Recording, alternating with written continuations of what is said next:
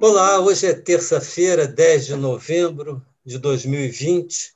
O grupo de conjuntura está aqui reunido mais uma vez para um podcast. Na semana passada, nós fizemos uma pausa das nossas análises sobre as questões econômicas e da política, em particular da política econômica brasileira, para falar da eleição do século é, pelo menos a gente não, não sabe o futuro desse século XXI, mas no século até aqui, certamente essa eleição foi a eleição é, do século.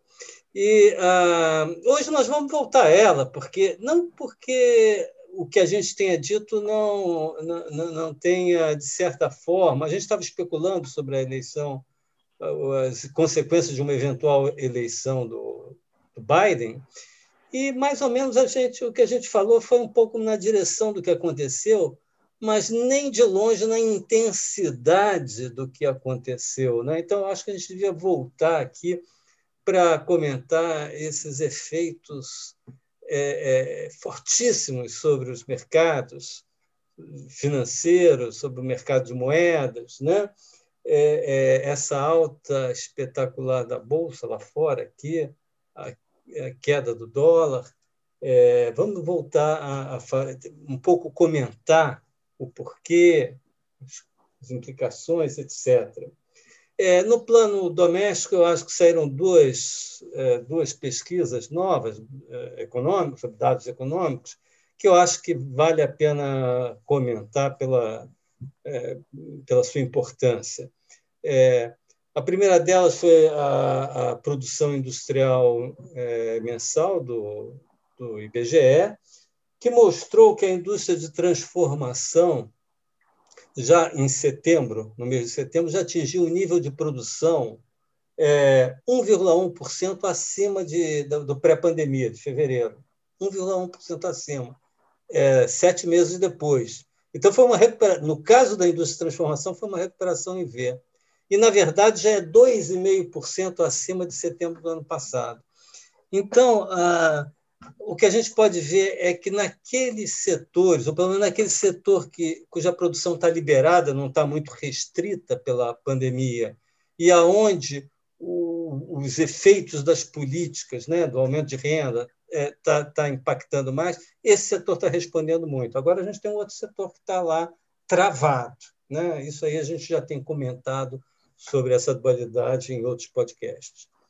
O, mas o número foi muito surpreendente, eu acho. O outro número surpreendente é, foi, foi, foi o resultado da inflação. É, o, IPCA, é, o, IPCA divulgado pelo BGE é, mostrou uma taxa bastante alta, um pouco preocupante, de 0,86% no mês, e um acumulado de beirando, chegando muito próximo dos 4% em 12 meses, 3,9% e pouco. É, realmente, ainda que ela recue um pouquinho nos meses seguintes, essa inflação é 12 meses, mas ela está muito acima do que, do que se esperava.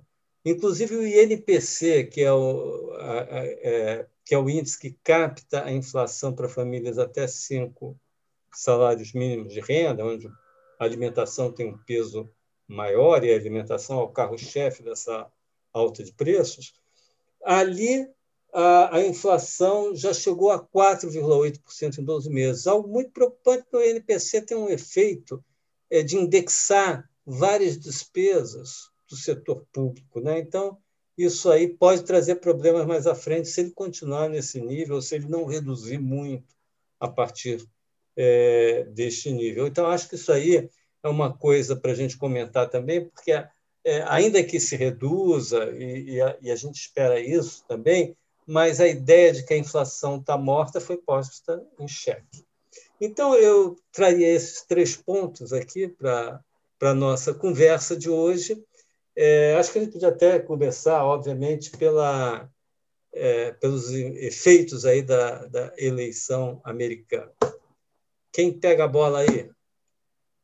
É, eu gostaria de começar só pegando esse primeiro ponto, depois a gente vai trocando ideias sobre os demais.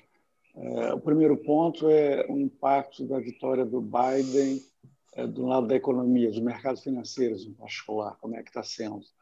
É, aqui, o destaque é que, de fato, a vitória do Biden significou, teve um impacto muito relevante na redução da aversão ao risco, no aumento do apetite por risco dos investidores, o que beneficiou, em particular, nesse, nesse aspecto, uh, os ativos de economias emergentes. É, desse, dessa menor aversão ao risco, uh, o, que, uh, o indicador que mais refletiu isso foi o comportamento, a forte reação da Bolsa nos Estados Unidos. Se a gente pegar o S&P 500, que é o principal indicador da Bolsa americana, é, porque pega as 500 maiores empresas, e é um indicador mais correlacionado com a, com a Bolsa brasileira, a gente vai ver uma elevação extraordinária, de perto de 10% até ontem. Hoje parece que está uma queda modesta, pequena coisa, na hora que a gente olhou. Enfim, a ordem de grandeza é essa, de um aumento de 10%, na verdade, em uma semana. É, é, então, um impacto muito poderoso. É, o outro, outro indicador que, em geral, vinha em momentos de redução da aversão ao risco, vinha acontecendo é uma queda do dólar no mundo. Essa queda, em relação às principais moedas, foi muito discreta. Houve um pequeno movimento de queda do dólar, na linha esperada. É, essa queda foi um pouco mais pronunciada uh, em relação às moedas dos países emergentes e muito pronunciada em relação ao real. A gente pode comentar os, os indicadores brasileiros do mercado financeiro como é que reagiram muito positivamente à vitória do Biden, tanto bolsa quanto juros futuros quanto dólar. É, um, uh, só um pequeno parêntese, em geral, a gente vinha tendo uma ideia, uh, vinha havendo uma correlação clara uh, nos últimos meses entre flutuações na aversão ao risco. Quando a aversão ao risco aumentava, isso significava uma queda dos juros longos, juros de 10 anos nos Estados Unidos, porque aumentava a demanda por títulos longos e isso reduzia os juros. Então, ah, em geral, quando aumentava a versão ao risco, é, você tinha esse fenômeno. E agora o que houve é o seguinte: é, houve uma, é, uma queda, logo depois da eleição do Biden, nos primeiros dias, dos juros americanos, um pouco na contramão do que estava se imaginando. É, e agora houve uma alta ontem, mas muito puxada por um fator específico, que é a otimismo com a vacina da Pfizer, na verdade. E, então, o que, que só um, para encerrar essa minha primeira intervenção aqui, antes de depois a gente fala sobre o Brasil, é, por que, que houve essa queda uh, dos juros longos nos Estados Unidos? Será que seria um indicador de que, ao contrário do que eu estou dizendo, aumentou a versão do, ao risco depois do vitória do Biden? Não. Aí a questão foi muito específica. É que os investidores, uh, com base nas pesquisas eleitorais, iam antecipando uma onda azul com vitória esmagadora do, dos democratas, inclusive ganhando no Senado. A vitória no Senado não se confirmou, a eleição ainda tá, não está totalmente fechada, porque tem dois dois, dois senadores ainda em disputa no segundo turno na Geórgia, mas, de modo geral, a expectativa é que uh, mantenha esse controle republicano no, no Senado. E isso significa que um dos fatores que estava puxando os juros americanos de 10 anos para cima era a ideia de que haveria uma fortíssima expansão fiscal com o Biden ao controlar o Congresso como um todo, Câmara e Senado e a vitória republicana no Senado arrefeceu essa expectativa, não tirou de cena de jeito nenhum a expectativa de mais estímulo fiscal, mas arrefeceu essa, eh, essa eh, expectativa de estímulo fiscal. Então, isso foi uma das razões que fez com que o, o, os juros de 10 anos que vinham subindo muito, na esteira de achar que com um grande estímulo fiscal haveria mais crescimento, mais dívida, pública, para financiar o, maior déficit público e, eh, e mais inflação, e isso tudo jogaria no sentido de aumentar os juros longos por diferentes canais, é, é, esse impacto específico fiscal nos juros longos um pouco foi arrefecido com a vitória dos republicanos, mas no Senado. Mas não muda o fato de que o cenário básico no mundo é de uma significativa diminuição da aversão ao risco e aumento do apetite ao risco dos investidores por ter beneficiado economias emergentes, entre as quais a nossa. Indo do cenário é, internacional para o cenário doméstico brasileiro, e aqui não estou falando especificamente da, dessa reação da Bolsa e de queda do dólar, mas é, me referindo aqui a, a, a aquele dado da inflação que eu mencionei, é, você que trabalha muito aí a política monetária, quer dizer, você acha que esta, essa, esses sinais recentes da inflação estão preocupando o Banco Central ou não? Devem preocupar ou não? Primeiro, dizer o que o Banco Central está vendo. É, em relação ao aumento da inflação que está acontecendo, é, eles acham que é uma questão temporária e que ela vai reverter. Ou seja, não, é, não é necessário ter aumentar os juros ou ter uma política monetária contracionista para reverter este aumento de inflação que eles acham que é temporário foi, está sendo provocado em alguns setores, alimentos e em alguns bens e serviços, mas que é, deve reverter nos próximos meses. Tá? É, vários diretores do Banco Central, o Fábio Kansuki, o próprio presidente do Banco Central, têm destacado o caráter temporário do que eles acham deste choque inflacionário. Eles acham que um choque inflacionário temporário e não permanente. Em termos da ata do Banco Central, que foi divulgada na terça-feira passada, eh, estava claro que nos dois cenários que eles tratam, eh, a inflação para este ano, 2020, para o ano que vem, 2021 e para 2022, a inflação ficaria, digamos, abaixo do que seria a, a meta de inflação. No caso do segundo cenário, em que os juros ficam constantes, a inflação encostaria em 2022 no teto, mas, no, na, na meta de inflação, desculpa. É, mas, é, de qualquer forma, é, a percepção que eles tiveram foi que a inflação estaria bem comportada, tá? É, de forma estrutural, não? do ponto de vista estrutural, do ponto de vista, tá? ainda quando a gente tenha este surto temporário de inflação. Tá? Então, eles não tratariam isso é, eh, não, não, precisariam de ter uma intervenção por causa deste choque que eles acham que é temporário. Os outros dois pontos que eles destacam é que eh, eles acham que eh, existe uma probabilidade ainda de reduzir os juros, mas essa redução, essa probabilidade é muito, muito pequena. Tá? Então, eles enfatizaram nesse aspecto, reduzindo a probabilidade de reduzir os juros, mas ainda não eliminaram, parte do mercado não eliminaram.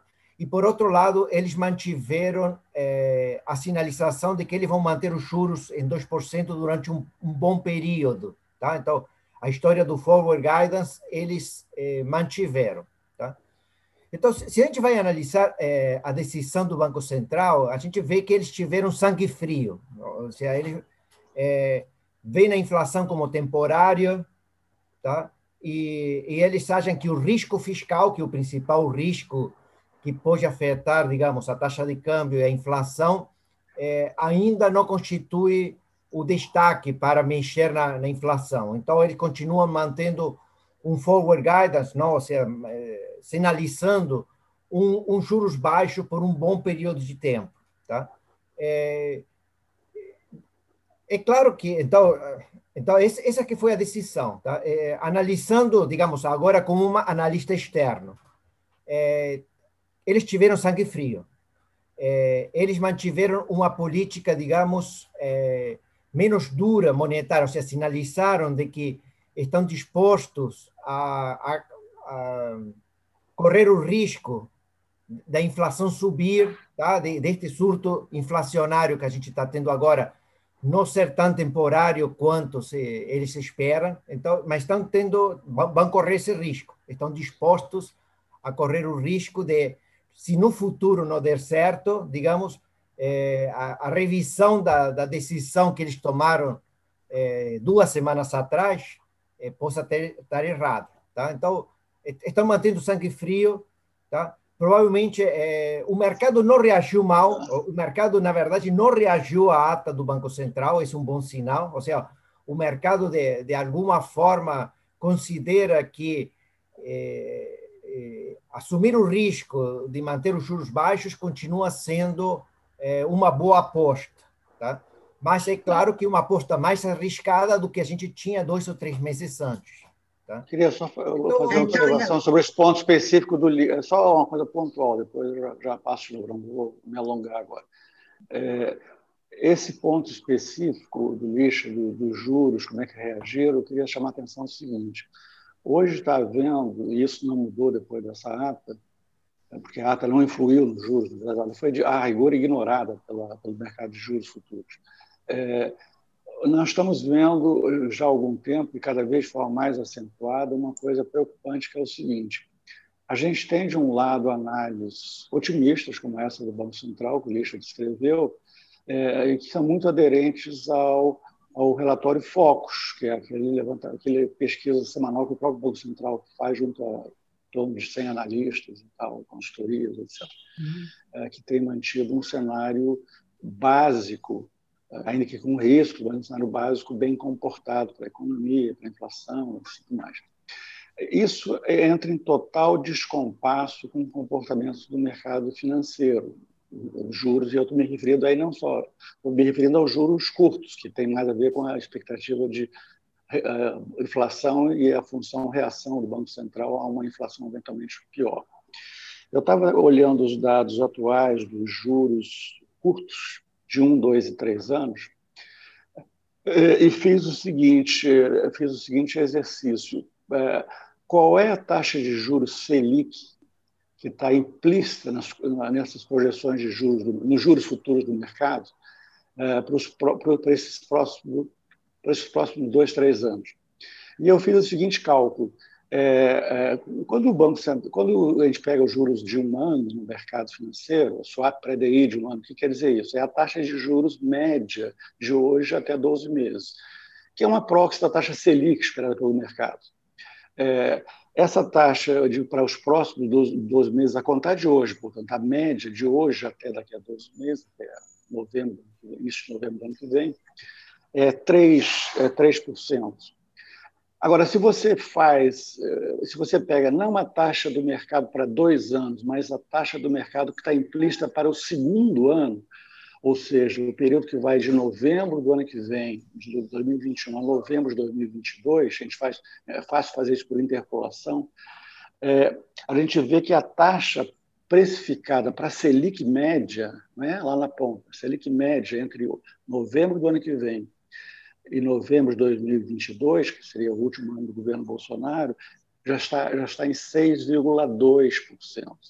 Então, estou querendo dizer que há um descompasso imenso entre essas projeções bem comportadas e o, e o temor do mercado que está sendo precificado nos juros futuros, que, claro que não são uma previsão, estrito senso, da inflação, são uma inflação embutida num prêmio de risco ou seja, como estão vendo o salário brasileiro como arriscado. Então, a, o juro, a taxa Selic que o mercado precifica, não que os analistas dizem nos seus questionários que respondem ao Banco Central, é que a taxa Selic média entre novembro do ano que vem e novembro de 2022 é 6,2, partindo de 2, que é um cenário péssimo, na verdade. E só para acabar esse ponto, e aí saio, depois volto mais à frente, é, Uh, se a gente faz o mesmo exercício para o terceiro ano especificamente, novembro de 2022 a novembro de 2023, a taxa Selic uh, média seria nesse período de 7,8. Então, ela sa sairia de 2 para 3 como média nos próximos 12 meses, para 6,2 como média nos 12 meses seguintes, para 7,8 no, no, terceiro ano, a vontade de hoje. Então, é um cenário eh, de, que mostra o grau de enorme incerteza na economia brasileira, que é claro que é um dado muito ruim quando a gente pensa, reflexo disso na atividade econômica para frente, etc. Então, é, esse é o, eu queria só chamar a atenção para esse descompasso entre a análise bem comportada do Banco Central, que é aderente, coerente com focos, e, e o que, que o mercado está precificando. Isso mostra também, Caio, o, sangue, o que eu falava sobre o sangue frio do Banco Central, porque o Banco Central está fazendo uma aposta contra é, essas posições financeiras. Tá? Ou seja, o Banco Central tem é, na, na, sua frente um, um cenário bem comportado é, para o nível de inflação que a gente não está vendo lá no, no, nos preços dos ativos financeiros. Ele não está conseguindo convencer o mercado do seu cenário. É, o problema Agora, é. Bem ou mal, quer dizer, a gente está. Você tá, o Caio falou aí de, de, de, dos juros que ainda estão muito altos, mas, quer dizer, a novidade dessa semana foi a queda de, desses juros, né? Ainda estão esses juros que eu falei queda. agora, esse, esses juros que eu falei agora são depois da queda. Sim, depois são, da queda. São de ontem. Não, pois é, depois da eram queda. Eram maiores antes. Mas houve, antes vinham subindo, agora houve uma queda. É, houve uma, está havendo uma trégua, né? uma, é, essa semana e meia de trégua. É, o dólar caindo, juros futuros caíram, a bolsa subiu espetacularmente. E a nossa questão fiscal, que a gente tem discutido, né, é, né, Margarida?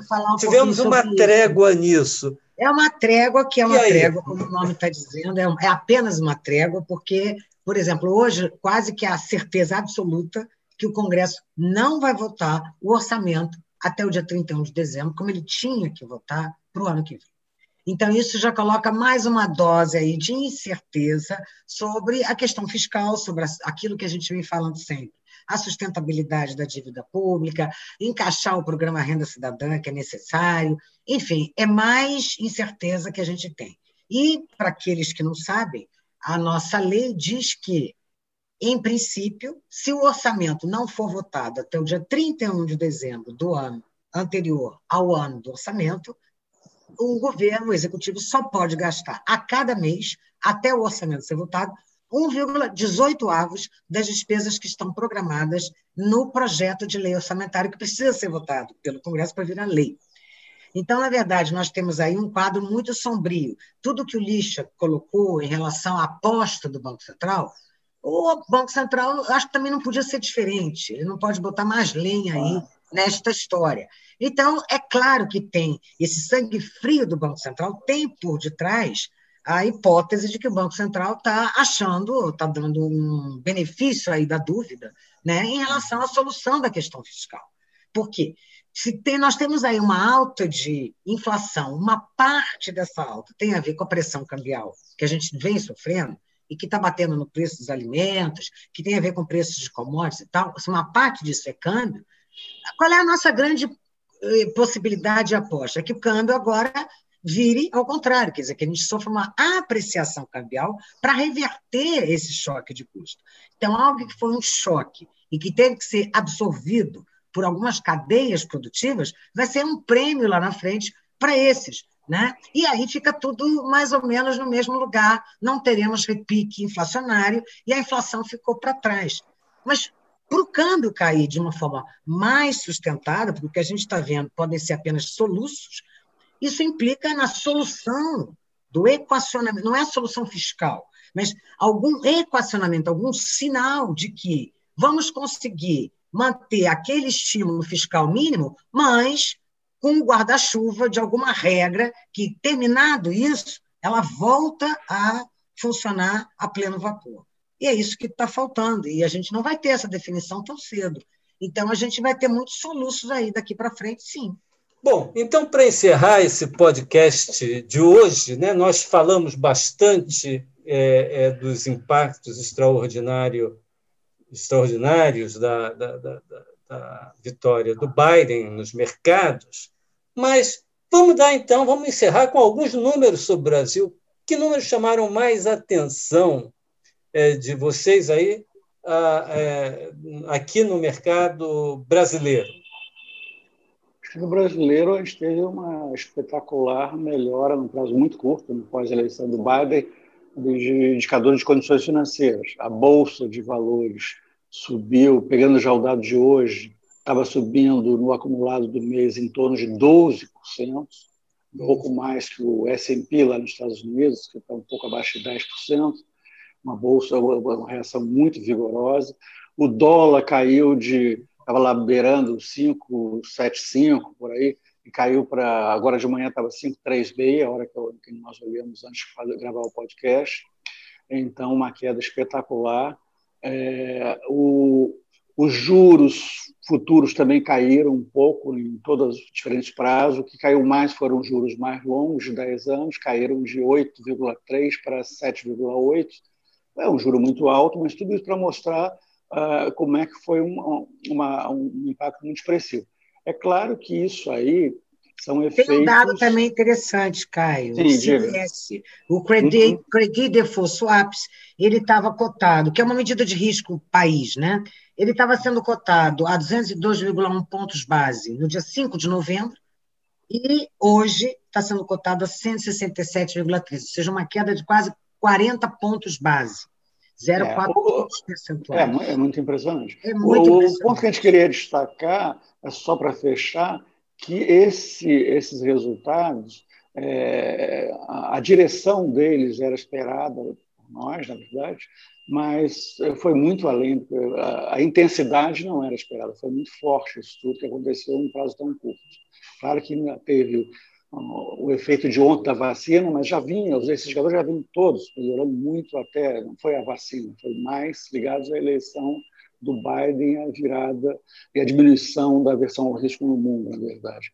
Agora, é claro que, só para encerrar, ninguém tem dúvida que, num horizonte mais longo, de algumas semanas ou meses, é, vamos entrar de novo na questão central, que é o cenário doméstico, é, é a variável central que vai dizer para onde vão nossas condições financeiras, juros, câmbio, bolsa mas não podia passar em branco o fato de que o impacto foi tão poderoso, é, mais até do que a gente imaginava, dessa virada do quadro internacional a partir da eleição americana.